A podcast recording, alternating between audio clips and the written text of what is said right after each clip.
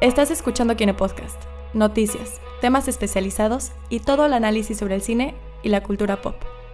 Cuidado, puede contener spoilers. Comenzamos.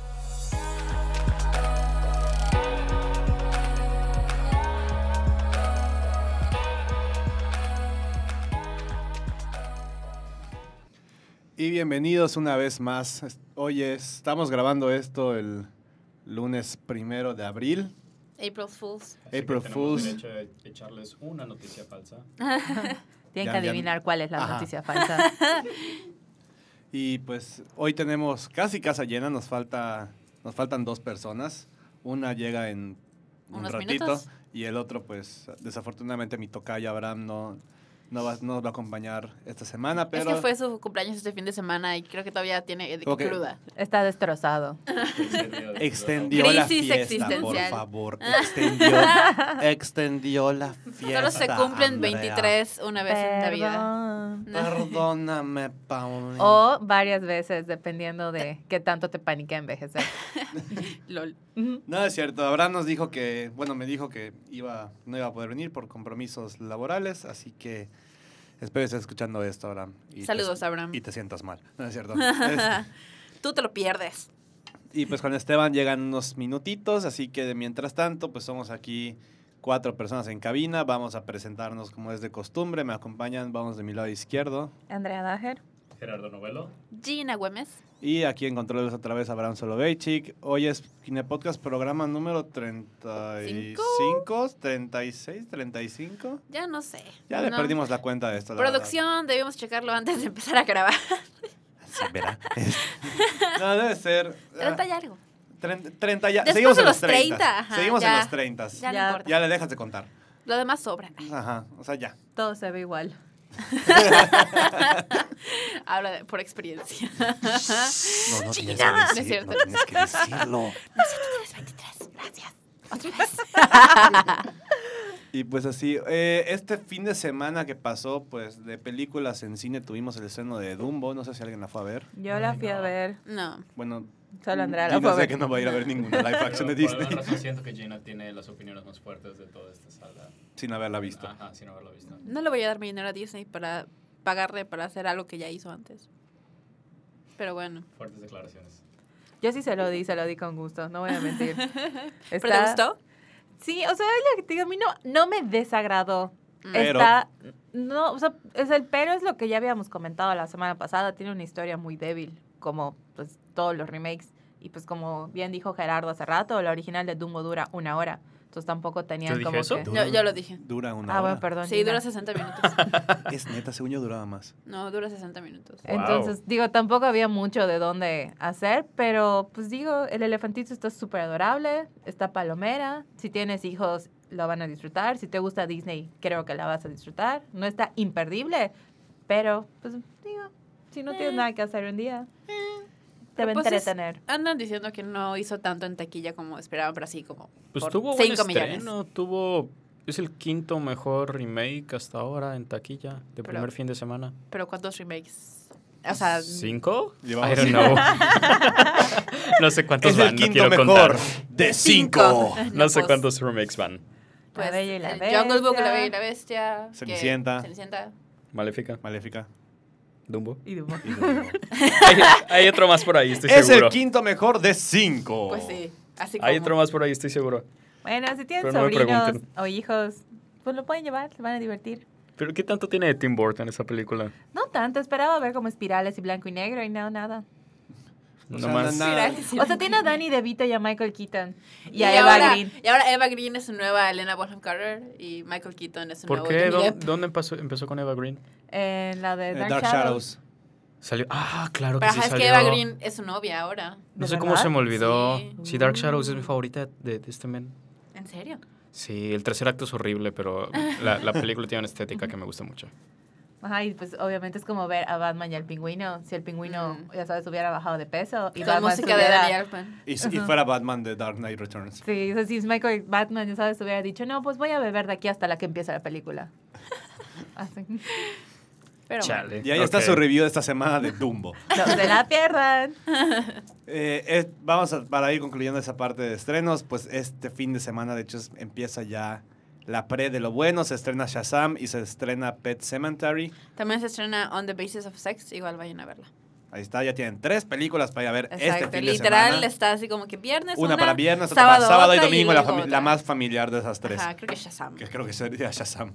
Viernes vas con los cuates a ver Pet. Cemetery. Oye. Mira, mira, ahí, ahí va, ahí les va su plan de fin de semana. El viernes van a ver con sus cuates Pet Cemetery. El sábado van a ver con su novia On the Basis of Sex. Y el domingo van a ver Shazam con toda la familia. Y el jueves me piden la tarjeta fanático para que me den sus visitas. Muchas gracias. yo sí quiero ver a Shazam. Igual. Es como... Pero la vas a ver domingo, ¿no escuchaste a Gina? Ah, ok. sí, Vas a sí. ver, o sea, está en el plan. Sí, No no te sé, que- sé no qué te digo tiene, que se ve vamos muy adorable. Pero Pet Cemetery tiene niños y tiene mascotas, güey. Es igual para toda la familia. Pero Claro. tiene muerte. ¿Es remake o readaptación? Es remake, güey. Y la original está bastante. O sea, es de esas películas que pasaban en Golden Choice que veías así como a las 9 de la noche porque era tarde. Y decías, no mames. Así como que, bueno, o sea, a mí me impacta mucho una escena en particular donde aparece Ajá. como un fantasma. Así como que es un güey que atropellaron. Entonces, como que aparece post atropello. Así, ay, no. Pero es de esas escenas que me marcaron cuando era pequeña. Y el niñito es súper creepy en la original. Y esta, pues a ver cómo le va, porque tiene mucho hype. En el ¿Sí? buen sentido, en el buen sentido. El trailer Ok. convenció. Bueno, Pues, según yo. La- Las películas Según, de Stephen según- King nunca según me han yo ganado. y según los lo comentarios de- del YouTube. Ya sabes. Pues supongo, pero como yo no soy metida en películas de terror ni nada, pues no, la verdad no estoy en esas esferas es que de la aparte, interwebs. es que aparte es Stephen King. O sea, es como. O puede salir muy bien o puede Ajá. salir muy mal. Es una de las Es como dos. Shyamalan. Es como que o es una muy buena película o es como que no mames.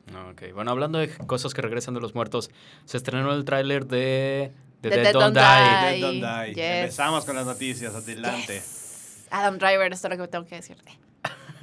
No sé, No, la, es como... la neta, la neta sí se ve bastante buena, se ve bien cagada y se ve bien hecha y está como... Y tiene un reparto muy Tiene chingón. Muy Muy fuerte, muy fuerte. Hasta se burlan en el póster que dice el, el más grande reparto. alguna vez desarmado o algo así, porque chiste de zombies. No sé, se ve como Shaun of the Dead, pero, pero americano. so. Y de que All Star Shaun of the Dead. Ajá. Sí. De hecho, tra- o sea, sale Adam Driver, sale Bill Murray, Selena Gómez. Selena Gómez. Tilda Swinton. Tilda Swinton. Sale- Con un, con un vibe muy Kill Bill. Danny Sí. Glover. Danny Glover. No. Donald Glover, Danny Glover. Es, El original Glover. sí. El original. Es gracioso porque antes confundía uno con el otro Sí. y ahora confundo al otro con el otro. Uno. Y así, Ok. mucho cast, muy buena producción, se ve bien, se ve muy chistosa. Y está pues casi a la vuelta de la esquina, sale en junio. ¿Neta? Sí, Ok. Es De veraniega. la nada, ok. es veraniega. Ya la quiero ver. Adam Driver, sí, Bueno, ¿Existe hermoso todavía el concepto de película veraniega? ¿Verdad? Eso sería un buen Ah. tema de, de podcast. El verano. Porque, Porque ya como que los estrenos fuertes son hacia otoño. Por culpa de Disney, O- básicamente, o por poner así, Star Wars en ahorita. diciembre. Pues sí. Bueno, por culpa de James Cameron, por poner Avatar en diciembre. Eh, Ah. Eh. Y Titanic en diciembre hace 20 años. 22 Entonces, Sí, no, no, tal no. vez no es un fenómeno tan nuevo como yo pensaba. Y pues bueno, esa es una noticia.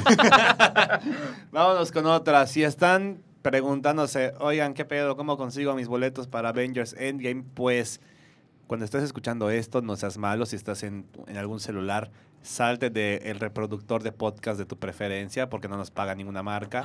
Dale Spotify. Y, y entra a tu navegador favorito, de preferencia Google Chrome.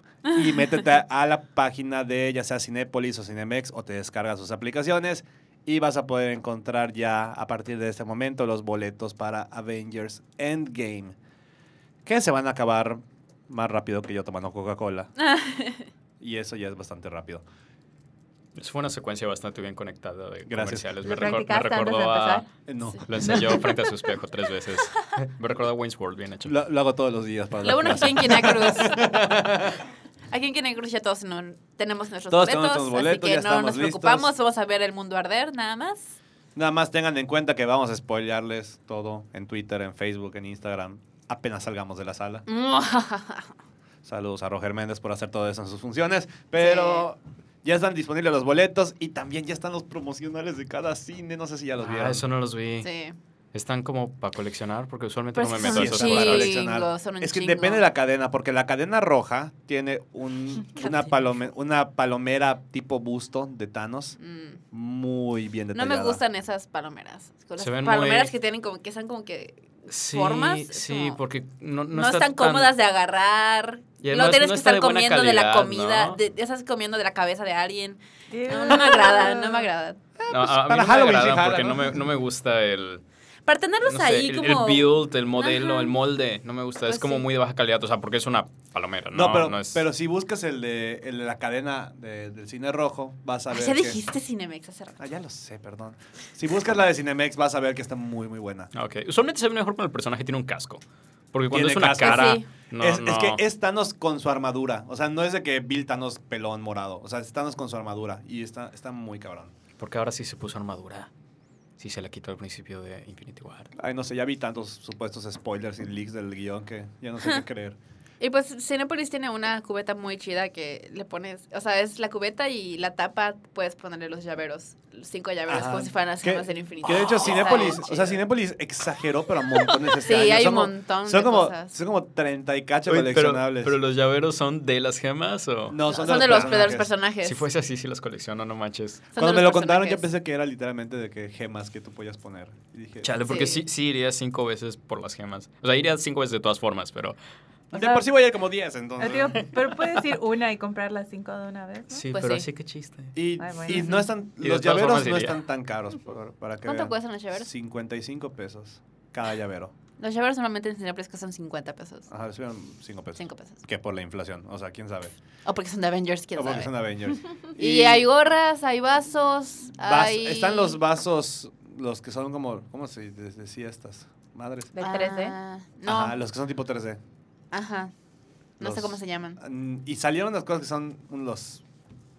¿Tox? ¿Pox? No sé cómo se... ¿La qué? Las figuritas, no sé si son, son juguetes ¿Son o juguetes o son... son, dulceros? ¿Quién o sabe qué chingados son son? Pero tienen las Matrusca. formas, tienen las formas de los Vengadores, así que todo el mundo la, se los va a tiene la forma de los... ¿Se acuerdan cuando salieron los...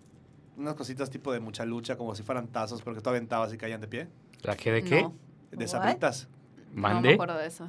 ¿No se acuerdan? No. No. ¿Pirinolas qué? No, no son piscinolas. No, son unas cositas como... Parecen como, como matrioshkas, ¿no? Ajá. ¿What? Algo así. No son matrioshkas, ¿Jelly pero... beans? No son. ¿Ah? ¿Eh? No sé de qué No, estamos ajá, algo, hablando. no sé. Ajá, algo así. Bueno, está, está muy extraño lo que está haciendo Cinepolis este Bueno, año. vayan a. Cinépolis y véanlo con sus propios ojos. Esta es la conversación más específica que creo Pero, que po- hemos tenido pero en igual, este otra cosa que tiene muy buena Cinemex, que digo así, buena, es más como que un rehash de lo que ya tenían. El guantelete de Palomera que salió el año pasado, no sé si se acuerdan. Ajá. Bueno, lo van a relanzar, pero este se ilumina. Wow. Este tiene foquitos. Oh, demonios. Uno por cada gema. Vas a tener que comprar una. qué Pero, bonito. pero es lo mismo del año anterior. Pero Nada no, más que ahora se prende. eso, Esta se prende. Pero Qué este se enciende, son 500 pesos más. No, tiene color. ¿De verdad? No, son como 300 creo. Guay. Está carísimo. Me Sí, imagino a, a Smithers diciendo, pero este se enciende. Pero este se enciende. está, está muy cañón. O sea, el- ahora sí que estos no son de que juguetitos para niños para la película, son coleccionistas, son para coleccionar. Juguetes para adultos. Juguetes para Pero en este adultos. tipo de juguetes para adultos. Ey, no, es programa familiar. Pues mira, si eres valiente, si eres valiente. No, no, no quiero ni saber. No, no, no.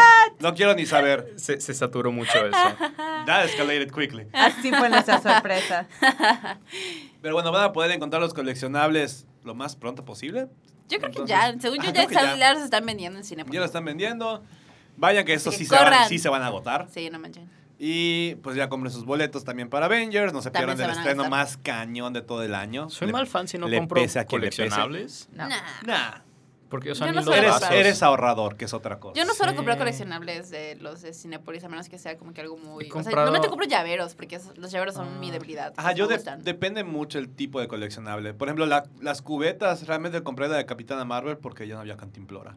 Ah, me compré la cantimplora de Capitana Yo, Marvel. yo sí, compré sí. un vaso una vez para Rogue One y lo usé como vaso normal y se desgastó y me sentí muy Sí, triste. normalmente compraba vasos, pero igual me llené de vasos y ya no compro vasos. No, yo tengo la palomera de Spider-Man Homecoming, está chida. O sea, esa no es una mala palomera porque, pues, cosa, ro- cosa roja que tiene los ojos de Spider-Man y ya.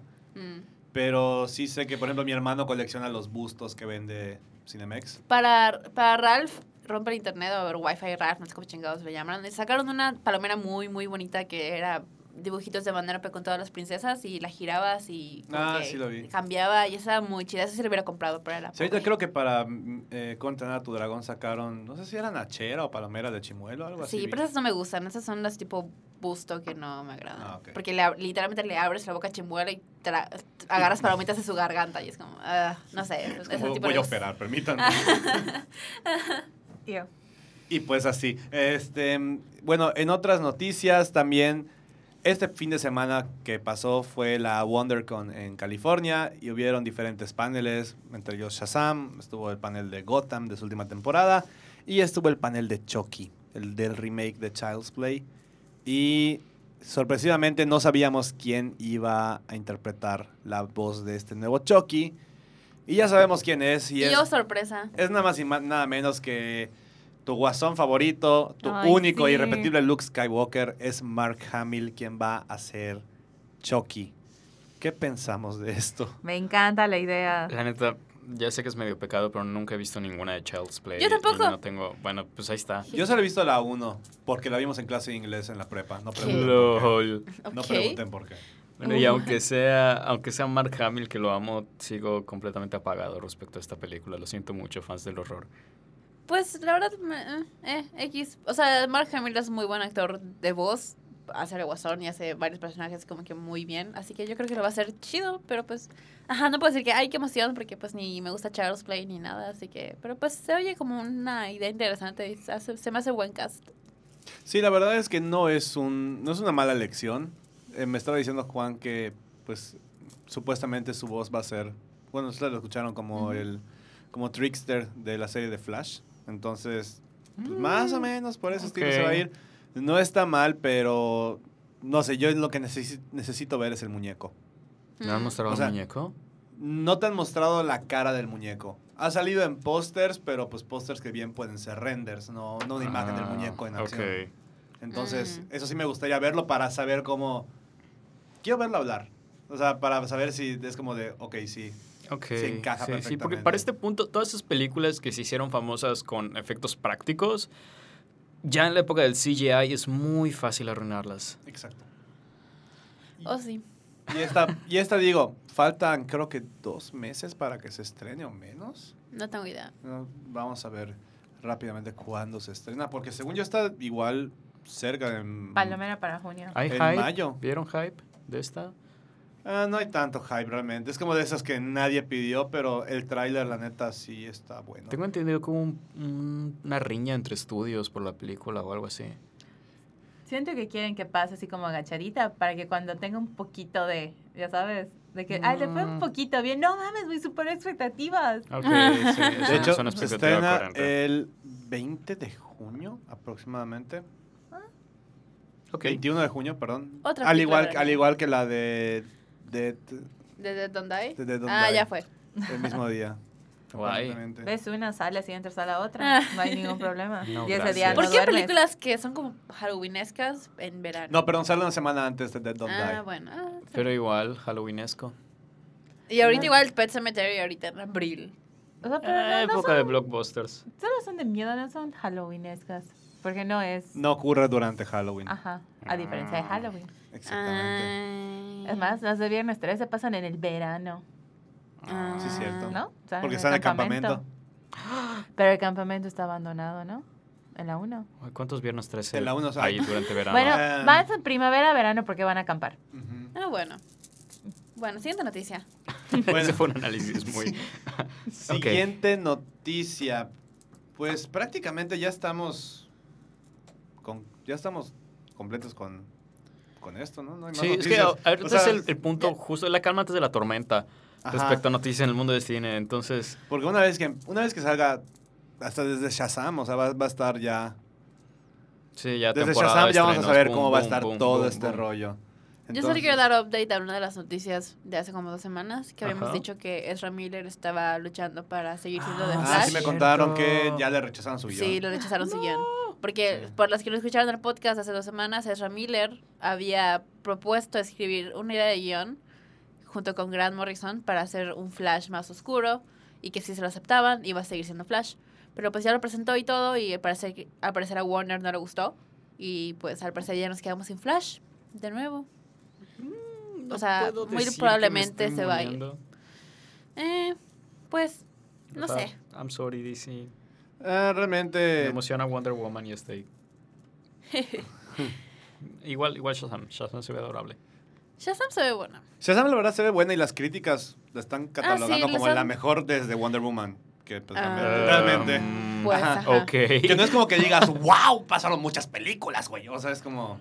Pasaron, Liga de la Justicia pasaron dos películas muy mediocres, ok. Ah, bueno, tres películas muy mediocres. Ah, no, dos. Sí, ok. Y ya, pues al parecer vamos a quedarnos sin, sin Flash para el, de- para el DC Extended Universe, así que quién sabe quién será ahora. Y pues hay- sí hay mucha gente que le gusta mucho a Ezra Miller como Flash. Por eso que no tuvo su momento para brillar, porque no le dieron nada bueno que hacer, así que pues... Porque estaba lleno de huedonismos. Ay, pues sí, pero es talento O desperdiciado. sea, el, el- la, la mano de Wedon se ve mejor en las escenas de Flash, 100%. Mm, sí. Y Y, bueno, pues, pues, con ya, eso. ya fue. Ya fue, Sí, realmente. Ah, bueno, no, tenemos una de que es de hecho de hoy. La cancelación de los premios Fénix. Qué triste. Eh, esto, pues realmente los premios. Fénix. Voy a sonar muy inculto, pero no sabía que existía una cosa que se llama los premios Fénix. No. sí. Perdónenme, no, no soy muy metida en, la, en, la- en lo que es la entrega de premios en México, desafortunadamente, me da vergüenza. Pero salió el comunicado hoy de que lo cancelaron por falta de presupuesto, Sí. aparentemente, Porque cuarta transformación. porque la Que cuarta le vale madres las artes. Pues tampoco quiero ser tan. O sea, era un festival para que gente famosa se aplauda las unas a las otras. O sea, va- si va a haber presupuesto de gobierno para películas, que sea para películas, no para celebración para películas. Exactamente, o sea, realmente independientemente de tu postura como de... a ver, un segundo. Eh, o sea, independientemente de, de tu postura política, eh, porque aquí realmente en cine no nos interesa tanto quién vota por quién o qué partido le vas, pero pues sí es desafortunado que por recortes de presupuesto, que quién sabe en qué se irá el dinero, pues se cancelen eventos como estos, ¿no? Pero realmente no eran tan. O sea, vamos, es como para círculo de gente que está metida. O sea, tú acabas de decir que no estabas enterado. So. Y, y no te estoy reclamando, Sí, no, no, digo, sí, es sí, algo sí, no. bastante común, es el problema. Pero bueno, pues una, una entrega de premios menos, bueno, algo, algo menos que cubrir. Este, vamos a, Dios. cer- a cerrar con esta parte y vámonos con el tema de esta semana, que va a estar muy padre, muy bonito, muy interesante. Saque su bocina Bluetooth, ponga su soundtrack favorito, porque vamos a hablar ahora sí de los soundtracks de nuestras vidas. ¡Ay, qué Ah. bonita! Vamos a hablar de lo que es ahora sí la música en el cine. Hace mucho tiempo, o sea, hace como seis meses, tuvimos un programa que era dedicado al sonido en general del cine, por qué el sonido importaba y qué relevancia tiene. Si no lo has escuchado, ponle pausa a este podcast y ve a escucharlo. Ahora que ya regresaste, muy bien. Va- vamos a hablar. Sí. Ok. Este, Ya. ok. Vamos a hablar ahora de la música, ¿no? La música es, creo que el 50% o el 80% de lo más importante del sonido de la película. Ah, claro. No diría 80. Te, 80. te- te argumentaría ese 50, de hecho, pero bueno. Eh, im- impo- Es importa mucho, es un- es importa mucho en la película. de una película, sí. Porque realmente si tú ves tus escenas favoritas de cualquier género, acción, perdón, acción, drama, comedia, cualquier cosa, si no tiene música, se escucha Musical. nada más. Se escucha el musical. Ahorita tocamos ese tema.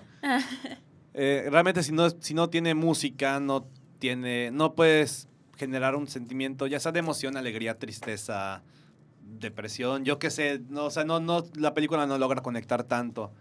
Y pues realmente yo creo que todos tenemos un soundtrack favorito de, de, de en general, ¿no? De alguna película, ya sea musical, drama.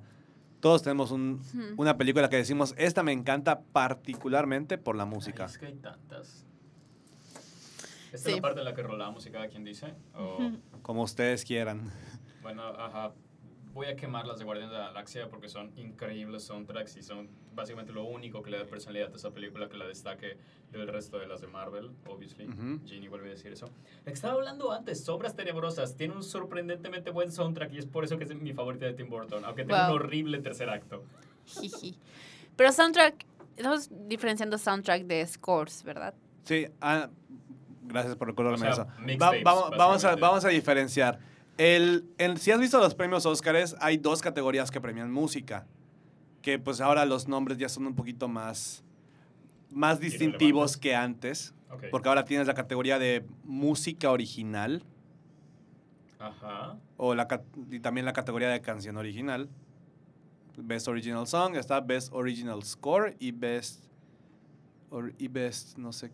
¿Son esos tres? Esos dos, ¿no? No, según yo habían más. Score, Score y... Best Original Song. Score y Song. Ajá. Bueno, score y original song, ¿ok? Eh, las películas, pues obviamente tienen una creación de música original. Hay compositores que se dedican a crear música para películas, ya sea que sean una sola entrega o formen parte de un universo, o que sean de franquicias que ya existen. Sin Harry Potter creo que es el ejemplo más claro. Superman, todos los superhéroes tienen su propio tema y esa es música original que se ha hecho para, para las películas. Pero también está el... Bueno, y la música original es lo que conocemos como el score de la película, ¿no? Ujú. No me estoy deshilando, ¿verdad? Sí, no, estamos Ok. bien. Entonces, toda la música original pues requiere mucho tiempo y hay películas que la música queda perfectamente con el, con el ambiente y todo lo que implica el adentrarte a ese universo. Vean, por ejemplo, Señor de los Anillos. Mm, La música oh, es sí. toda épica y a lo mejor no te acuerdas de, de todas las canciones que viste en, en la película porque para empezar está larguísima, pero sí tienes algún tonito, sabes que si escuchas un tema muy particular o unas notas, tres, cuatro notas, sabes que es del Señor de los Anillos, así como si te pongo nada más unos redobles de, unos redobles de una tarola a lo mejor y te suena la marcha imperial de Star Wars o yo qué sé. Oh, sí. O sea, la, la música ha trascendido ya no a ese punto de que no es solamente la ambientación de la película, sino que Es parte del es alma. parte de la historia. Cualquier Sí. escena tiene que tener hasta la música más sutil. O sea, realmente no hay...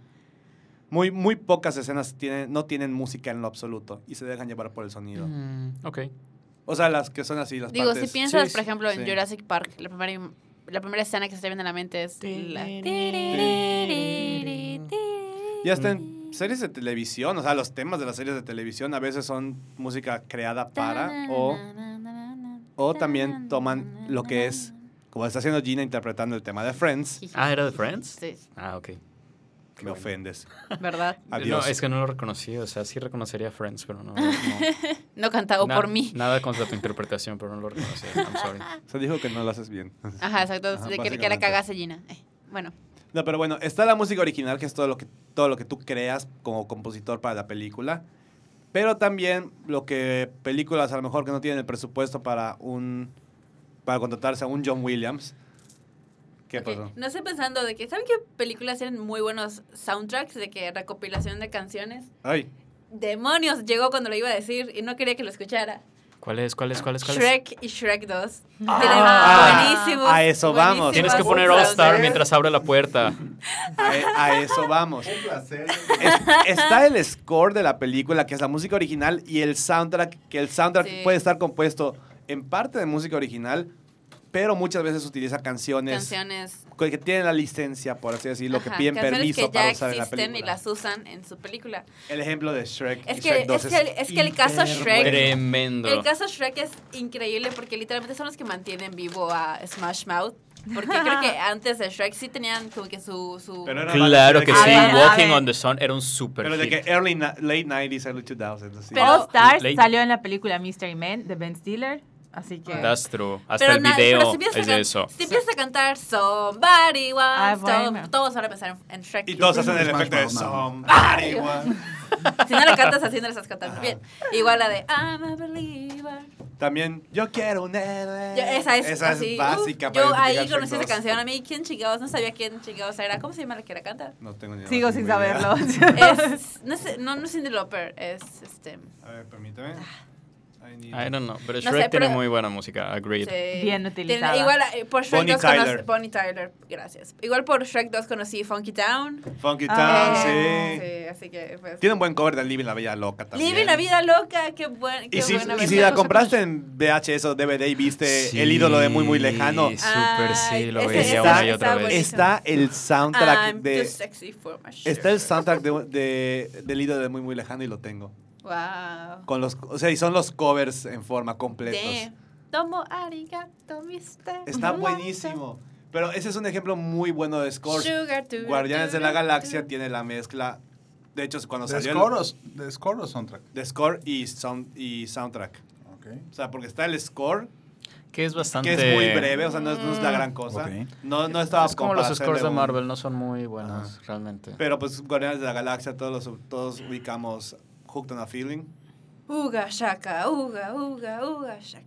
Pues salió, no sé si era I Want You Back o I ABC. Want You Ah, Back. igual la de If you like pina colada. Eh, bueno, pero esa ya era Ah, icónica. No, Sí, pero, pero Esa es icónica de The Sweetest Thing de Sí, Cameron Díaz. no- y no nadie me va a tan- convencer de lo contrario. That's true, that's true. Y no siento tan icónica la escena en la que sale en Guardianes de la Galaxia. Tanto como la escena de Hooked on a Feeling o la de Come and Get Your Love. Ah, sí, claro. Tan, tan, tan, tan, tan. A eso es a lo que vamos. O sea, la música de la película es, es indispensable porque... Sí, sí, porque no solamente son buenas canciones, porque son muy buenas canciones que las puedes escuchar por separado, sino que hacen un muy buen trabajo con la película. O sea, vamos, cuando escuchas Come and Get Your Love al principio de Guardianes de la Galaxia, pone el tono para el resto de la película de una forma increíble. La manera en que sale el título con el hey. Sí, es así, sí, es una, wow. Es una masterclass de edición y, y todo. Que es algo que, por ejemplo, no sentí en Capitana Marvel, que me encantó la música porque me mama ese tipo No, de música, pero su único propósito es situar la película em, Es como ese nostalgia. cronológicamente. Claro, Ajá, sí. pero, oigan, miren, estos son los noventas. ¿Ya notaron que son los noventas? Ok, gracias. Y Están ya. los noventas, mira, Nine Inch Nails, Sí, Blockbuster, Radio exacto. Shack. Que exacto, me gusta esa música. Y me gustó ver la música en la película, escuchar la música en la película, pero no aporta mucho como lo hace Guardián de la Galaxia. Así es. O por ejemplo, películas que, pues sí están catalogadas como que no fueron buenas, pero que tienen un buen soundtrack. Suicide Squad tiene un buen soundtrack. Tiene, buenos, tiene una que otra buena canción. Su No, la cover, sí, el cover de Bohemian. Rhapsody El cover de Bohemian Panic! Rhapsody, de Panic! Disco sí. es muy bueno. ¿Sabes cuál? Does it though? Fifty Shades of Grey no se merece el soundtrack que tiene. Ah, no. Por Dios, o sea... No se, merece, no se merece estar en el cine. Ya llegó Juan Esteban. ¿Qué onda, Juan? Hace ¿Qué rato, onda? pero no lo había dicho. Saluda. No, o sea, es que la verdad las canciones que tiene, o sea, ese soundtrack, o en mí en lo particular, me gustan mucho. Tiene una versión de Beyoncé Crazy in Love muy buena y Ah, todo. sí, es buena. Pero pues digo, pero obviamente la película es una basura totalmente. O sea, no se merece ese soundtrack que tiene. Una película que tiene un excelente soundtrack, que cuando yo la escuché, se me quedó más por el soundtrack que por la película. Y ojo, la película es excelentemente buena. Es una de esas joyas escondidas que no muchos lo ubican, pero pues quienes lo ubican tienen como que... Hipster. No, tiene más que hipster. Es una película casi de culto. Ya se está convirtiendo en película de culto. Es Drive. Con, Con Ryan Gosling. Ryan Ah, Gosling. Drive es muy buena, pero no la consideré una joya escondida. Ya tiene mucho mame. Pero, Uy. o sea, escondida cuando, cuando sentí. salió. Ok, ok. Cuando salió. Sí, no, no fue así que dijeras, mira, Ryan No, no, Gosling este madre me manejando. encanta, me De encanta. hecho, Sí, y literal, la- y- esa y fue toda la soundtrack. premisa. Y el Ryan Gosling soundtrack. manejando por hora y media. El soundtrack que tiene es muy bueno. Es Ahora- Es- Ahorita que es dijiste Ryan Gosling, perdón.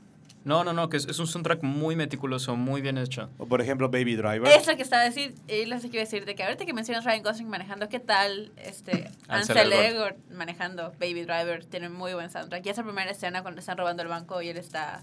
Escuchaba eh, música. ¿Cómo, Wow, cómo se llama sí. esa canción? Ay, no me hagas acordarme, porque tiene, música... Exacto, exacto. Qué buena. Tiene música muy eclética esa película.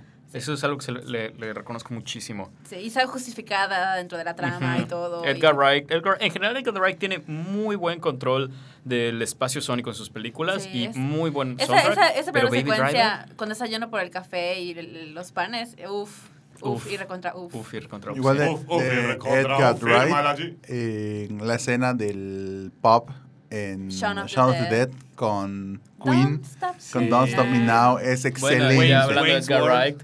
Wayne's World, Wayne's Bohemian Rhapsody. Ok, ok. Iba a interrumpir lo de Edgar Wright para decir Scott Pilgrim, porque Ah. wow con la música original de Scott Pilgrim. Sí. O sea, la, la hace Broken Social Scene, y Metric, si no me equivoco, escriben las canciones para las bandas ficticias dentro de la película y es un trabajo increíble. Y además, ajá, Metric y Broken Social sí me gustan mucho y su trabajo en la película me gusta mucho, así que es de mis cosas favoritas de Scott Pilgrim. Por ejemplo, otra película que para mí tiene un buen soundtrack, pero no sé, ustedes es Space, Estamos Jam. hablando Space de Jam. es Ah, y Beck también. no score. Soundtracks. Ah. O sea, estamos hablando de Estamos hablando de las Ok, de, dos. to- de- ok. de todo. Bueno, está bien. Este, por ejemplo, Space Jam tiene un buen soundtrack. Mm. O sea, hay canciones que yo escucho y digo, es, son, es, es Space Jam. Pero no porque sé, yo por crecí, de- yo crecí viéndola Es que todos los días. Yo igual la veía mucho, pero ahorita no recuerdo ninguna. Ah, I bueno, Believe I Believe I I Can Believe I Can Fly, por el violador y golpeador R. Kelly. Y este... Everybody get up. To no me acuerdo para nada. Es muy buen, es muy Y la de bueno. tin, tin, tiri, ti, tiri, ti, Ah, claro, bueno. Que le empezaban a usar a todos los eventos deportivos después Sí. de esa época. Todos, todos. Sí. O sea, tiene mínimo tres canciones así que dices. Sí. Eh, bueno, ahorita hablando de sound, ¿cómo- ¿dónde entraría películas musicales tipo Mulan Rouge, Mamma Mía, que son musicales, pero no tienen música original, más que nada son como jukebox musicals, que tienen canciones ya Los jukebox existentes? son, son soundtracks.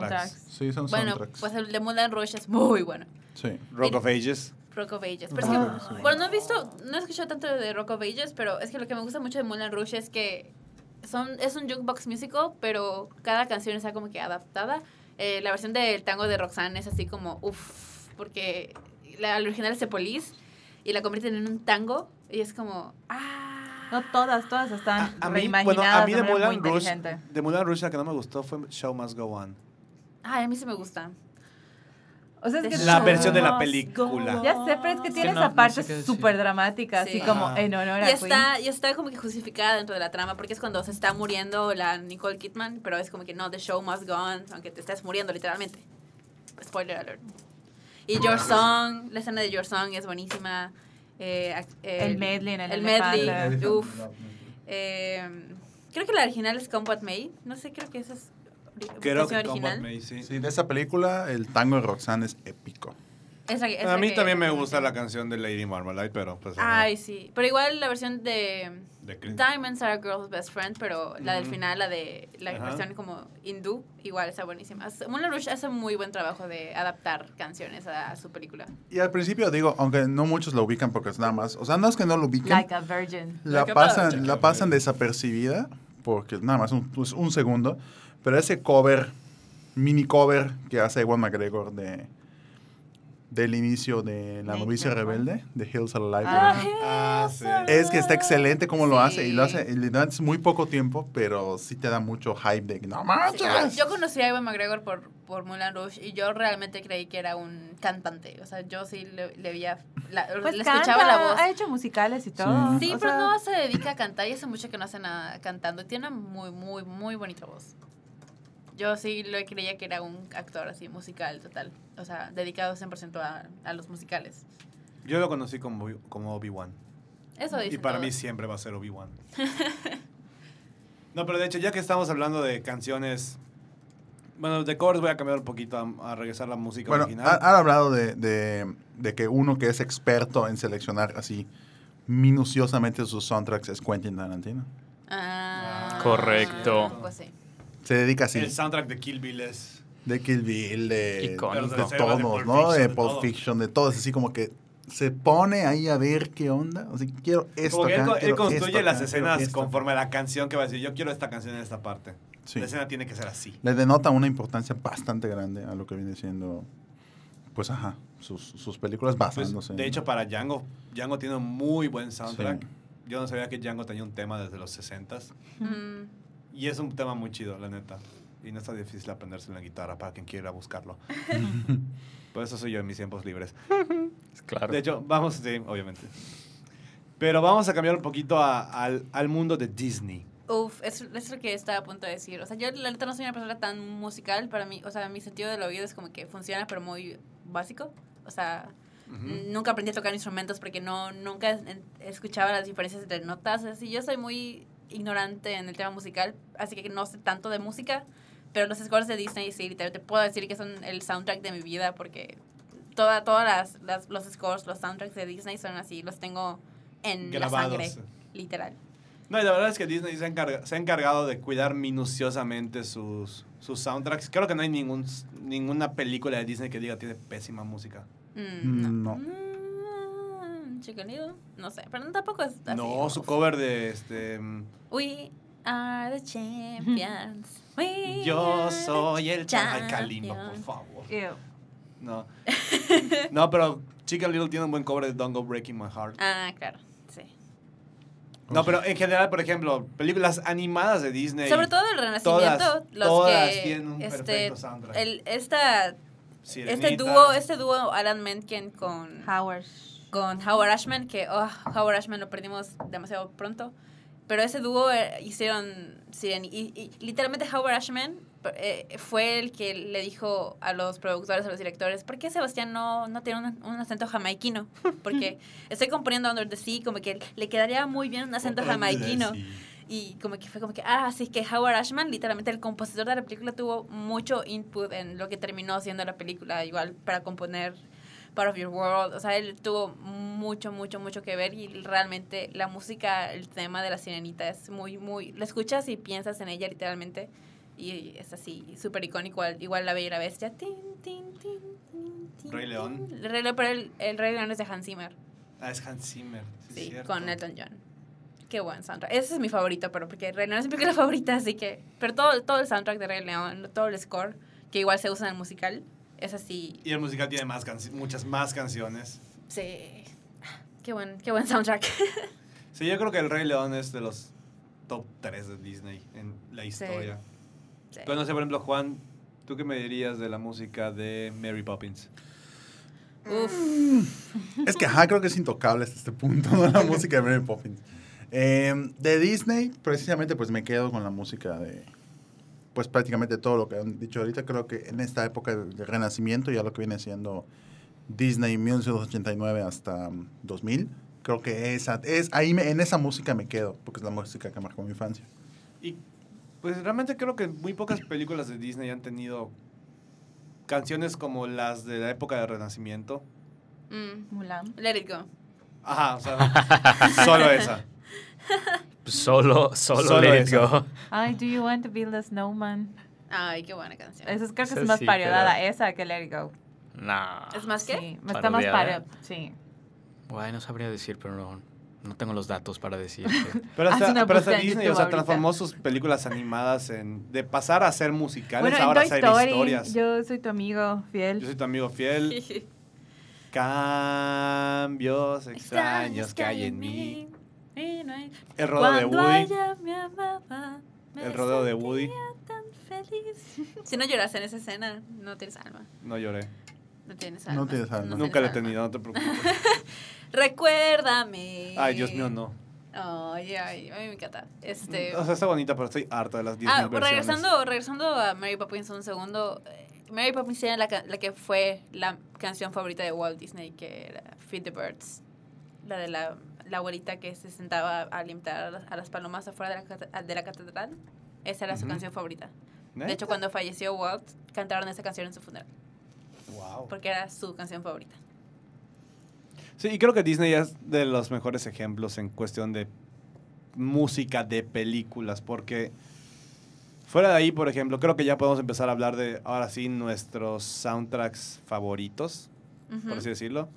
No sé quién quiere empezar. Pues yo medio ya adelanté mis favoritos, El Rey León, y lo sigue muy, muy de cerca el de Los Increíbles, pero que igual Los Increíbles es de mis Los películas favoritas. Sí, Michael. Giacchino es, creo que, después de John Williams, que los, el soundtrack de, de Star Wars es así, el score de, de Star Wars es de los más icónicos en cualquiera de los episodios, y también en Rogue One, que es de Michael Giacchino, y de Solo, que es John Powell, todas las películas tienen muy, muy buenos scores.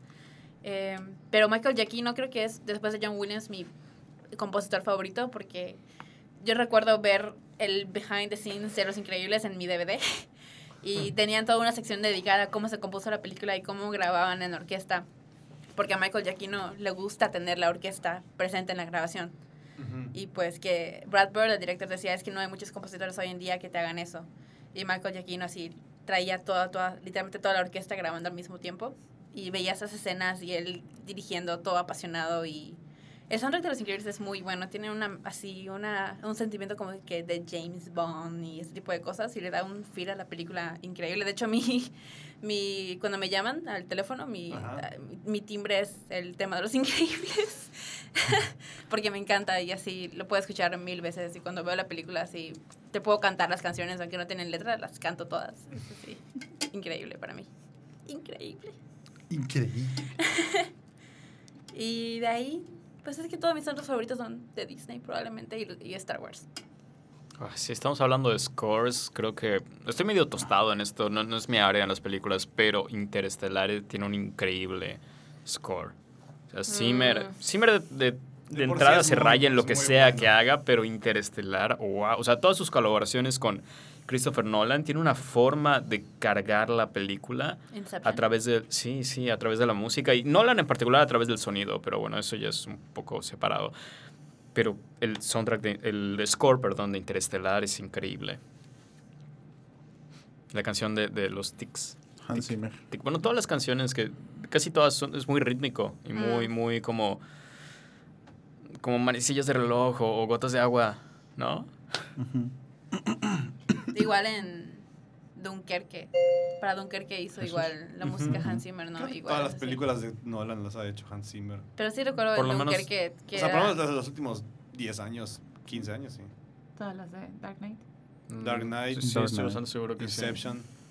Interestelar, pero... bueno, ¿En Dunkirk, dónde- en Dunkirk dó- fue más sonido que música, ¿no? Dunkerque sí, Dunkerque. pero la música que sí le ponen es como muy tensa. Sí, Sí. recuerdo ver como un spot hablando al respecto de que usa un- una técnica musical, no recuerdo cómo se llama, que es como que como que un crescendo falso. Así que como que eso te va dando la sensación de que algo va Ah, mal, ok. porque te va dando un Sí, crescendo, sí. pero nunca te lo nunca te lleva a un clímax, solo regresa. Y te Wow. sientes como que, uff, algo está algo va mal. Algo va a pasar. Dunkerque es- es una increíble película respecto Sí. a manipular el, el estado emocional del espectador, porque wow, te agarra y no te suelta por dos Sí. horas y media. ¿Dónde entra tipo Whiplash y La La Land? Wow, Muy buena no sé por qué se me fueron. Bueno, La La Land es un musical, ¿no? O Ajá, sea, es que La Land es musical directo. y tiene buenas canciones cantadas, pero igual el soundtrack. Uh, Whiplash la pondría en la misma categoría que, que Scott Pilgrim o... Mm, ok. ¿No? Pero- Porque, No sé. Pues es que es música hecha para la película. Ajá. Es score. Sí, pero, o sea, son canciones de que canciones separadas. Mm. Eh, no sé, pero Whiplash es así una uf, O brutal. sea, por, por ejemplo, a Star is Born, ¿dónde entraría? Ay, Musical. no me hagas esas preguntas, ¿no? ¿En no hagas musical? Es un musical, sí. Sí, eso sí es. Bueno, La La Land también es un sí, musical. sí, sí, La La Land, sí, o sea, nada más. la verdad eh, es que Star is Born es una película musical, no es un musical, porque las canciones no están expresando diálogo. Ajá. Ujú. Entonces, Mm, y las de La La Land, sí. las de La La Land, sí, se sustituyen el diálogo. Ujú. Ok, esos son parámetros coherentes. Bueno, esos son los que yo uso. No, está bien, está bien, estoy de acuerdo. Bueno, por ejemplo, Andrea, ¿cuál sería tu soundtrack? Pues lo que pasa es que yo escribí mi tesis de maestría escuchando en replay, así, en loop, todo el soundtrack de The Artist y todo el soundtrack, bueno, soundtrack, el score de The Artist y el score de Amelie, pero porque eran instrumentales. Entonces, porque como estás escribiendo y pensando, la letra me distrae. Entonces, para mí, o sea, y The Artist incluso es una película muda. Entonces, la música ahí sí, o sea, yo cuando Conduce, la... O sea, yo cuando la vi dije, no mames, aquí soy. O sea, a mí me encantó esa película y me fascinó y todo. Y es un soundtrack que puedo poner, o sea, darle play y puede pasar y la estoy escuchando y, y me gusta mucho y me distrae. Y ya así como que de soundtrack de soundtrack es el de Harley Mod, que todo el soundtrack es Cat Stevens y todas las canciones me gustan así como tipo folk y todo. Entonces, esas tres como de películas en particular, pero así completas, desde la primera hasta la última. Las puedo escuchar así. A En morir. rep- sí, en repeat. ¿Es ¿Tú? Voy yo. Perdón, Ahí es va. que salió, Ahí va, salió una cosa que tenía que contestar de manera urgente. Yo tengo cinco compositores en que, son, que me marcaban así a niveles muchísimos.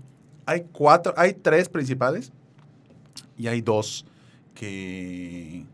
Hay tres pilares y otros dos que están por allá, pero no, no me impactaban tanto como los primeros tres. El primero, y de manera literal, y lo puedo decir así de acuerdo a mi experiencia de vida, es, es él o la razón por la que, por la que me dedico al cine, ya sea no tanto a hacer cine, sino al análisis del cine y hacer pues un cinéfilo tal como soy hasta la fecha, que es John Williams. En la primera em, canción que escuché de John Williams, que eh, tenía conciencia de que había hecho un compositor llamado John Williams, era Tiburón. Fue la primera que, que fue así como que... Y ya había visto Star Wars, ya había visto todo, y creo que Tiburón fue la primera que así, no manches, es él. Y ahí ya le empecé a ubicar, ¿no? Y pues prácticamente le he hecho casi todas las películas que, que más me han marcado a nivel de, de infancia. Em, Tiburón, Superman, Star Wars, Indiana Jones, Jurassic Park, La Lista de Schindler, Mi Pobre Angelito, en Harry Potter, em, ¿cuál más? ¿Cuál más? Hook. em, muchísimas, ¿no? Que, que ha hecho John Williams. Creo que John Williams sí ha sido así como que... Superman. Super, sí, dije, dije Ah, ¿dije Superman. Superman? sí, Ah. Superman. Em, Pero te tengo que hacer una confesión. Yo te puedo tararear, según yo, el tema de ¿Puedes Indiana hacer la Jones. distinción de, de, de Indiana Jones No, ah, tío, pero según yo estoy tarareando Indiana Jones y me dice, Andrea, ese es Superman. Y luego según yo estoy tarareando Superman y me dice, no, Andrea, un detalle, Indiana Jones. precisamente, un detalle de John Williams es que le encanta, le fascina mezclar notas. O sea, como que tiene un universo, universo musical dentro de sus composiciones, en las cuales combina todo, ¿no? De hecho, eh, en- lo único que me gustó de Han Solo, la película de Han Solo, la Star Wars History, es que eh, en el tema principal de Han Solo, que No, sí lo hizo, puede- la, sí com- hizo la composición perfectamente para la película, eh, especialmente para la película, mete notas de Indiana Jones. Escuchamos la canción de Han Solo y estás escuchando en segundo plano la canción de Indiana, Indiana Ay, qué bonito homenaje a Harrison Ford. Entonces eh, está, está padrísimo cómo lo hace y pues es un montón, ¿no? Eh, él hizo la, la música, eh, el himno de los caídos de Rescatando Soldado Ryan, que siempre me parte la cara cuando lo escucho. Eh, un montón de películas, ¿no? Vendría siendo el, el primero. El segundo, que ya lo conocí después y me enamoré profundamente de su música, es Yoshi Yashi. Yoshi Yashi es el compositor eh, japonés más importante eh, que ha habido desde los últimos años. Y, perdón, se le conoce más porque es el compositor oficial de Hayao Miyazaki en las películas de Estudio Ghibli. Entonces, pues realmente él desde, desde, lo ubiqué desde el viaje de Chihiro. Wow, ok, sí. ah, eh, pasé el último minuto a preguntar, pensando que te iba a preguntar si era el de Chihiro. Es el Wow. viaje de Chihiro, él hizo Mi vecino Totoro, él, él hizo... eh, mm, ay, yo iba a decir nombre en japonés, pero no, es el, de la princesa Mononoke, él hizo, él hizo la música del Increíble Castillo Vagabundo, él hizo la música de... De las de Ghibli, pues. De, las, de casi todas las de Ghibli, ¿no? Entonces, en- él pues ha hecho todas esas y pues fue impresionante, ¿no? Y últimamente, en- desgraciadamente, falleció el- eh, hace dos años. eh, pues Johan Johansson fue así como, hace un año, perdón, Johan Johansson fue un compositor que impresionante su trabajo. La primera vez que escuché de él fue en un tráiler, ni siquiera había, habían considerado para ser compositor. En el tráiler de Batalla de Los Ángeles ponen en un fragmento de la canción en- de uno de sus primeros discos y en, es, es en los primeros discos se llamaba y en el O sea, él, él no era compositor de no, cine. él era compositor de cine. Él empezó como compositor de música neoclásica, en la cual combina sintetizadores con música clásica. Entonces él comienza y él empieza a hacer en, en su primer disco en el 2002 que se llama Englaborn. El tipo es, isla- es de Islandia, entonces empieza a hacer este disco y ya posteriormente se hace importante con en Forlandia, que es, que es, es un, un disco en solitario que sacó. Lo importante de sus discos es que todos, los, todos sus discos cuentan una historia. A través de la música van contando una historia. Entonces, eh, es muy buena su música. Posteriormente ya hizo en, pues, las músicas que ya conocemos y se hizo extremadamente famoso ya con La Teoría del Todo, que hizo la música de La Teoría del Todo y posteriormente... Tremenda película. Sí, después se, se la voló haciendo Sicario y Arrival, los soundtracks de ambas películas. Y en su momento fue súper, súper mega triste de que ya había hecho más del 80% de la música para Blade Runner 2049 y eh, lo despidieron por alguna extraña razón que aún se desconoce y fue sustituido por otra persona y eh, pues no logró hacer la música original de en Blade Runner 2049. Y ya los últimos dos, que ya son como que el pilón, pero sí, pero sí los considero importantes en, en mi formación en gustos cinematográficos, musicalmente cinematográficos, es James Horner, que falleció en el, en el 2015. ¿Pero qué compuso él? En James Horner, pues aún tenemos una última composición de él, que es Avatar 2. Ah, Eh, pero en él, ¿cuáles hizo? Hizo Willow en los 80s. Luego hizo. Estoy buscando exactamente cuáles son, antes de decir las obvias, ¿no? Eh, hizo The Page Master, protagonizada por Macaulay Culkin. Luego hizo Apolo 13.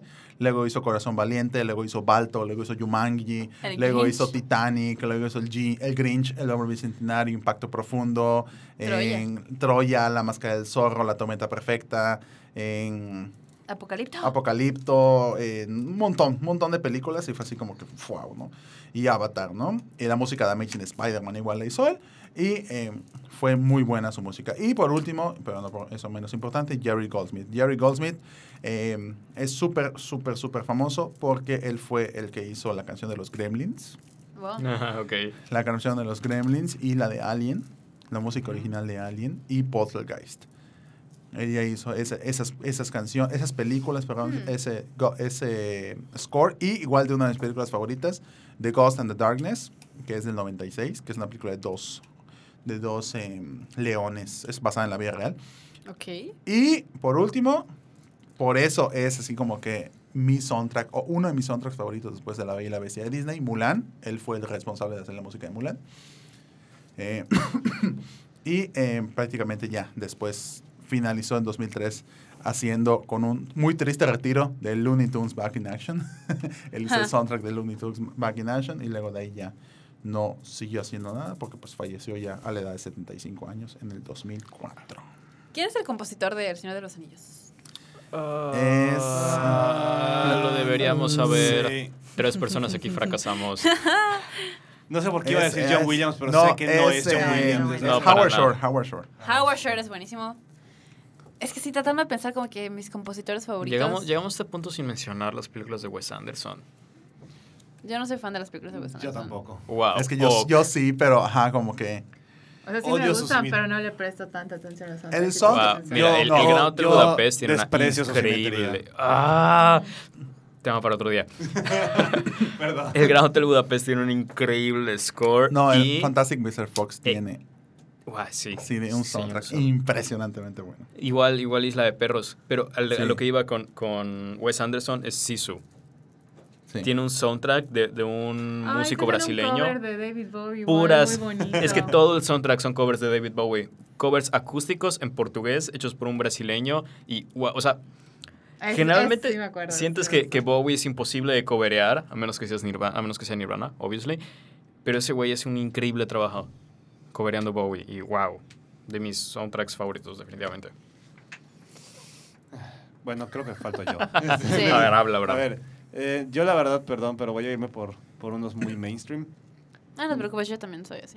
Eh, mi compositor favorito, o al menos antes de, de ubicar bien a John Williams, ubiqué más a Danny Elfman. Ah, bueno. Ah. O sea, Danny No por- Elfman no ha por Batman. el soundtrack de todo, Pero no, todo. no por Batman, por la primera película de Spider-Man de Tobey Maguire. Seguro. Tengo ese soundtrack en CD, lo tengo pasado a mi computadora y me lo aventaba Lo de inicio a fin. Me lo aventaba de inicio a fin porque de verdad, el, para mí el tema de Spider-Man de, de Danny Elfman representa todo el personaje. Ay, no me, Eh, no me lo está- sé. está No, muy, no me lo muy puedo. bien embonado todo en ese tema. No lo puedo imaginar. O puede ser porque yo tenía seis años y pues salió la película y obviamente me, me emocionó. Pero, o sea, escucho el... Tenía seis años. Y este... Y literal, escuchar ese soundtrack para mí es, es un throwback a mi infancia, secundaria, prepa, todo. O sea, todo, todo lo que yo tengo se, se resume en qué bonito. ¿Por qué, me- ¿Por qué ahorita ¿Por que qué estoy está- por hablando? qué en este Wow, momento? eso es súper una side, pero ok. Pero, Ajá, o sea, todo ese soundtrack para mí trae, trae un cover de Aerosmith del tema de Spider-Man del 67, que está buenísimo porque es súper rock and rollero. Hay un tema del vocalista de Slipknot, de este, ¿cómo se llama? Corey, no sé qué. Que es, es un tema muy bueno, es un tema medio, medio depre. Sí, perdón, me- eso así de rebuscado tuve yo ese, ese soundtrack. O sea, muy, muy bueno, muy buenas canciones, todo. Ese tiene Hero de, de Nickelback. Bueno, de, de Chad Oh. Kruger. Wow. Acabo de acordarme de The Perks of Being a Wallflower. No lo mencioné cuando estábamos Wow, hablando de sí, soundtracks, pero tiene muy Heroes. buen soundtrack. Porque ahorita que mencionaste Heroes, esa escena es como. Es que, bueno, yo leí el libro primero, así que. Y Paul Rudd como maestro de inglés. Ah, sí. Oh.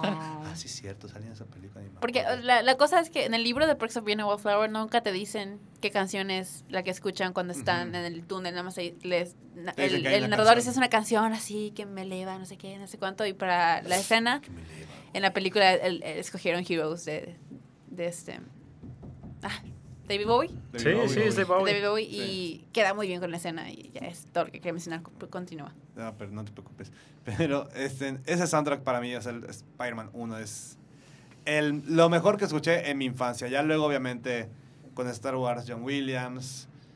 Y creo que John Williams. Y John Williams. y Es que miren, una pero- cosa de John Ajá. Williams es que él hace un tan buen trabajo, pero creo que el soundtrack de las precuelas llega a ser incluso mejor que el de la No, original. mucho mejor. Porque definitivo. Duel of the Fates, eh, Across the Stars, tienen muy, muy, muy buena Oye, música las precuelas. John Williams hizo el tema de Hedwig en Harry Potter. Sí. Ok, no va a ser mi duda. Pero de hecho, John Williams en Harry Potter solo estuvo la. Pues sí, hizo prácticamente la cama ¿Qué? de todo. Hizo, Sí, solo hizo una. Sí, o- solo wow, hizo eso no una. lo sabía. Solo hizo una. O, o- solo, solo hizo, creo que las de Chris Columbus, que fueron las primeras dos. Ajá. Y ya. O sea, Sí. así, así de cañón que, que influyó las otras seis películas que siguieron la Ujú. misma tonada, pero obviamente ya más oscura. Por siempre me encanta que el estudio de Chris Columbus se llama eh, 1502 Films. No tiene absolutamente nada que ver, pero, pero jaja. No, pero está Y, chistoso. y fuera de ahí, pon tu- de mis soundtracks favoritos, aparte del de Spider-Man 1, está el soundtrack de Hairspray, la Uh, película. La de. La de. La de Efron. Travolta. la de-. Sí. Es un buen Qué soundtrack. buen digan, musical. digan lo que digan. Es que, Me- es, que es me un gusta, musical me primero. gusta. Es, es un musical, de Broadway. Es musical. O sea, yo te diría, pues, Los Es Miserables. es Los Miserables. Yo porque soy, porque soy rockero de corazón, el soundtrack de Rock of Ay. Ages es muy bueno. Me son buenos covers.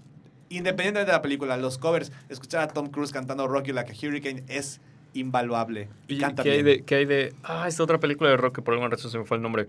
Del chavito periodista que va con una banda. Ah, Famous. Almost Famous. Muy Sí, bueno. wow. ¿Qué tal este. ah, Rocky Escuela- Horror, Rocky escuela Horror rock. Picture ¡Ah! ¡Es excelente!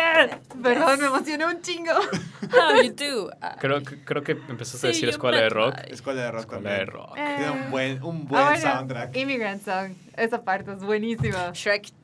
Shrek. De nuevo, yo conocí Barracuda. Immigrant Song por, por Shrek. Ok. Y Barracuda. No, y el tema de Escuela de Rock está padrísimo. También fue musical de Broadway. También fue musical y ese no lo vi. Dámelo, dámelo, me lo proporcionas después. Pero pues así, o sea, realmente, si se dan cuenta, estamos abarcando diferentes géneros. Creo que géneros de terror, incluso. La música es indispensable. Los temas de. Halloween, El Exorcista, Viernes 13, pues en la calle del infierno. Sí, eso que luego más sobrevive de las películas. Porque luego las películas se van a la mierda, pero pues como siguen teniendo la música. Es La de que, ah, Psycho, güey. Lo que, me, lo que me da risa es que, por ejemplo, Scream, a pesar de ser una franquicia muy exitosa, no tiene un tema. No, hmm. Scream no Oh, no. tiene un tema. no, no tiene. No tiene. Bueno, pero todavía no me sorprende tanto porque es como un rehash Es un de... autospoof Ajá, ya sabes, de las entonces... películas. Pero, por ejemplo, El Exorcista, sabes que si escuchas esas cuatro o cinco notas de piano, se apaga la luz y se Ay, hace no, frío no en, la habitación. No manches, si tú vienes a ver Halloween así de noche con solo tu lamparita así y empieza solo el intro que es literal una calabaza ti. y la, o sea, ya apagas todo y dices, ya voy a dormir, no voy a ver esto. No, y escuchar el... No, yo creo, Ah. yo creo que, yo creo que la película, de- el soundtrack de película que más me, me saca de onda eh, de terror. Tiburón, tiburón. No. tiburón a la vista. No. Es el soundtrack del bebé Rosemary. Bebé Rosemary. Me inquieta demasiado. El tema de Terminator.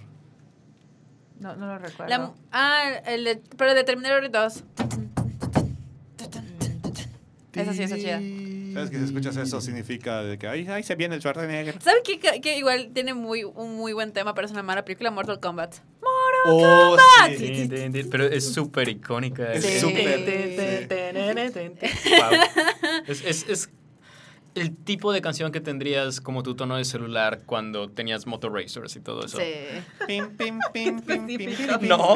Si no Bueno, tenías también- Motor Racer, no lo podías tener. Bueno, también el tema de James Bond. No hace falta decir más. Ah, Tema que se ha mantenido por 50 años, 50 y Mm. cachos años. No sé. Ah, Estaba a punto de decir uno y se me, se me fue porque se me vino a la mente el de Mortal Kombat, pero no recuerdo cuál La era. de la pantera rosa. Pirim, pim. Y, y eso lo estamos nombrando soundtracks, ok. Es que, es, un- es que el es que- soundtrack... O sea, date cuenta. Es que realmente, o sea, el soundtrack puede llevar el legado de una película más allá de la película misma. Mortal Kombat, ¿quién chingados se Ah, acuerda bueno, de Mortal. Kombat? Immortal Kombat es una película icónica. Goro con sus dos Horribles. hombros. Ah. Y además, dime quién no cantó, bailó la de Austin Powers. Delicious, baby. O sea, esos intros donde sale así como bailando y... Sí, sí, right. Ahí Austin Powers. ¿Qué ¿No, otro? no hay remake de eso en proceso? O, No, Ay, por suerte ojalá no. que- El tema volver al futuro. Ah, claro. Ay, cómo nos lo saltamos. Sí. Alan Silvestri es, Alan Silvestri. Es un trabajo increíble. Y Silvestri también hizo Ready Player One, ¿no? ¿O fue Mm, no sé. Williams? Creo que fue Williams. Fue, fue no. A ver, está. ¿Quién fue? Tenemos Según aquí a la no. internet. Pero Ready Player One tuvo sorprendentemente un buen soundtrack. Muy ochentero. Muy Obviously. bien debido. Quiero mencionar el jorobado de Notre Dame porque lo he tenido en la cabeza todo el podcast y pues nada más lo quiero ah, mencionar para ver si sale. La versión de Luis. Miguel. Nah. Pero es que es que es una cosa completamente diferente a lo que Alan Menken suele hacer, porque Alan Menken hace Alan esos, temas. La canción de Frollo. Sí, sí, sí, sí, sí. la Es que, de es que- Frollo, eso sí eso dices, voy. ¿qué hace esto? Es una que- película para niños. Es que eso voy, el Notre Dame, así, normalmente Alan Menken hace así tonaditas súper mágicas, porque así, por, por eso él le componía a Disney, pero El jorobado es una película tan oscura que Alan Menken agarró y dijo, ah, huevo, una película oscura y... es así, me encanta, a mí me pone la piel chinita escuchar esa canción. Hace mucho que yo no El- Jorobado de el- Notre Dame. tienes que verla, es buenísima película. O sea, pero y el que veas- soundtrack así. Pero para que veas, yo vi primero Jorobado de Notre Dame 2. Ah. Y Habrá- luego vi la 1 y, ¿Por y vi, y vi, y vi- Tenía 5 tenía cinco No, años. Y luego vi, yo, también, yo tenía cuatro. y no sé, mis papás nunca fueron de comprarme películas, yo tenía que decidir. Dije, ah, mira, mira ah, las tus dos. prioridades están muy mal, Abraham. Ay, ya, No, ya no, vimos no, cuántas no, he visto de los clásicos Sí, de por Disney, eso, por eso digo, están muy... Pero ya viste el Jorobado 2. Pero ya vi la 1 también, o sea, luego la vi. ¿Ya viste Aladdin 3? Porque Eh, siento que es la el- película los que 40 ya ladrones, los Ah, 40 los ladrones. 40 Con el ladrones. papá de Aladdin, uf, que ojalá saliera en la película, porque Sí. tipo es como el papá de Dua Lipa, güey. What? No- ¿Qué? Está eso- muy, está muy específica tu referencia. Sí. sí, ok. Ay, bueno, No conozco al, al papá, no tengo el gusto. al rato te lo explico. Ok. Y te lo Pero no, muestro. el papá de Aladdin Jesús. es muy guapo. No mames, güey, o sea, Uf, sí, ya sabes, DILF. Ya, Lo todo dije, dicho. lo dije. Sí lo es, sí lo es, sí lo es. Spoiler. Pero bueno, el Jorobado de Notre Dame y, y también Pocahontas, pero sobre todo la última de Pocahontas, que es el Farewell, cuando Pocahontas se va a despedirse de John Smith. Uf, me- así me saca todas las lágrimas del mundo esa canción. Yo pensé que dijiste son- la última, yo Pocahontas 2. Hmm. No, no, no, Seguro no. ya la viste también, ¿verdad? No, ahí sí No. primero vi la 1. Tampoco soy tan jodido, no se preocupen. Pero son ese tipo de Sí música canté que, los que- colores en el viento, ¿ok? ese tipo de, de música que literalmente la escuchas y, o sea, yo siento toda, toda la emoción de la escena solo escuchando el soundtrack y es así mágico, mágico, mágico. No, no tengo más palabras que con que describirlo. Igual Michael si- Giacchino si, viera- hizo si vieran la Ratatouille. cara de Gina, está así de que... Es que Está en su lodo, está, ajá. De que no le quiten el micrófono. Nah. Ya dije que no iba a hablar hoy porque no sé nada de música, pero aquí Pero ando abarcando micrófonos como Pues es siempre. que... eh. Ya me callo. No, Continúen no, ustedes. adelante. No, pero realmente la música ya vimos, ya para ir cerrando, es Es parte de indispensable en la película, ¿no? Pues todos tenemos soundtracks diferentes. O sea, para, a cada quien le marcó un soundtrack distinto y, es Sí. como- y por diferentes razones. Depende de la vinculación emocional. Ay, Como el taller que va a ofrecer, que aquí el, que- el señor Juan Esteban les va a explicar. Bueno, pasamos a la sección de anuncios. Avisos parroquiales. Patrocinado por. Pueden sentarse. Gracias. Gracias. pues prácticamente, ajá, o sea, el- cada soundtrack im- impacta en una persona distinto, ¿no? Es lo mismo, no es lo mismo, por ejemplo, en- yo, no es la misma emoción que yo tengo, por ejemplo, al escuchar el inicio del tema musical de Policías y Ratones de Disney, que una persona que, ajá, que mm, no, la va, no la va a entender, o sea, o, o no va a encontrar el vínculo. O no es lo mismo en que, por ejemplo, yo me emociono más escuchando el inicio de Superman que otro que escucha el de Avengers y, ah, pues a gritar como loco, ¿no? Entonces, como que depende 100% de, pues, de la vinculación que tengas con la película, porque al fin y al cabo, una música es lo que le da sentimientos a la película. Porque la música tal cual, la, pe- la película tal cual como está, sí te genera emociones y todo, pero lo que genera sentimientos sin necesidad de provocar una, un acercamiento a nivel físico con los actores y con la actuación y todo, pues es la música. No es lo mismo que veas eh, la muerte de Mufasa sin música Mm. que la muerte de Mufasa con música. O sea, Sí. como que, como que los sentimientos denotan muchísimo más, como que es la, es la sal de la comida, ¿no? La cuestión. de- y yo me hace alegoría de esa comida. Pero bueno, eh, y en resumidas cuentas es eso, la música es lo que provoca eso. Y con eso podemos cerrar el tema ahora sí. Ok. Achiech. Qué bonita. Qué bonito. Yo, yo la verdad, con el micrófono a Juan era para que dijera los talleres, pero bueno, no importa. Ah, bueno, hay un taller de Disney y un taller de vinculación. Ah, pero promocionalo bien. Bueno, hay Para dos... ustedes, amigos que están buscando. Oye, tú. ¿Quién? Hazlo, ¿Yo? hazlo con, con, con una voz de un personaje de Disney para que así se, la, gente, la gente lo... Abraham, Abraham. Con la voz de Croc. Oye, tú. ¿Quieres aprender más de mi franquicia? De mi franquicia. Jesus. De mi plan para... para ¿Quieres ver cómo voy a comprar Warner? Pues todo empezó en 1938. Ven al curso aprender Sí, cómo. se sabe que sin haría eso sería un actor de doblaje con carrera Pero hazlo, hazlo con la voz de Kronk. Hazlo con la voz de Kronk. Oye, ven acá. Mira, ¿quieres aprender de Disney? ¿Quieres saber por qué Isma tiene esa, esa, esa, esas arrugas?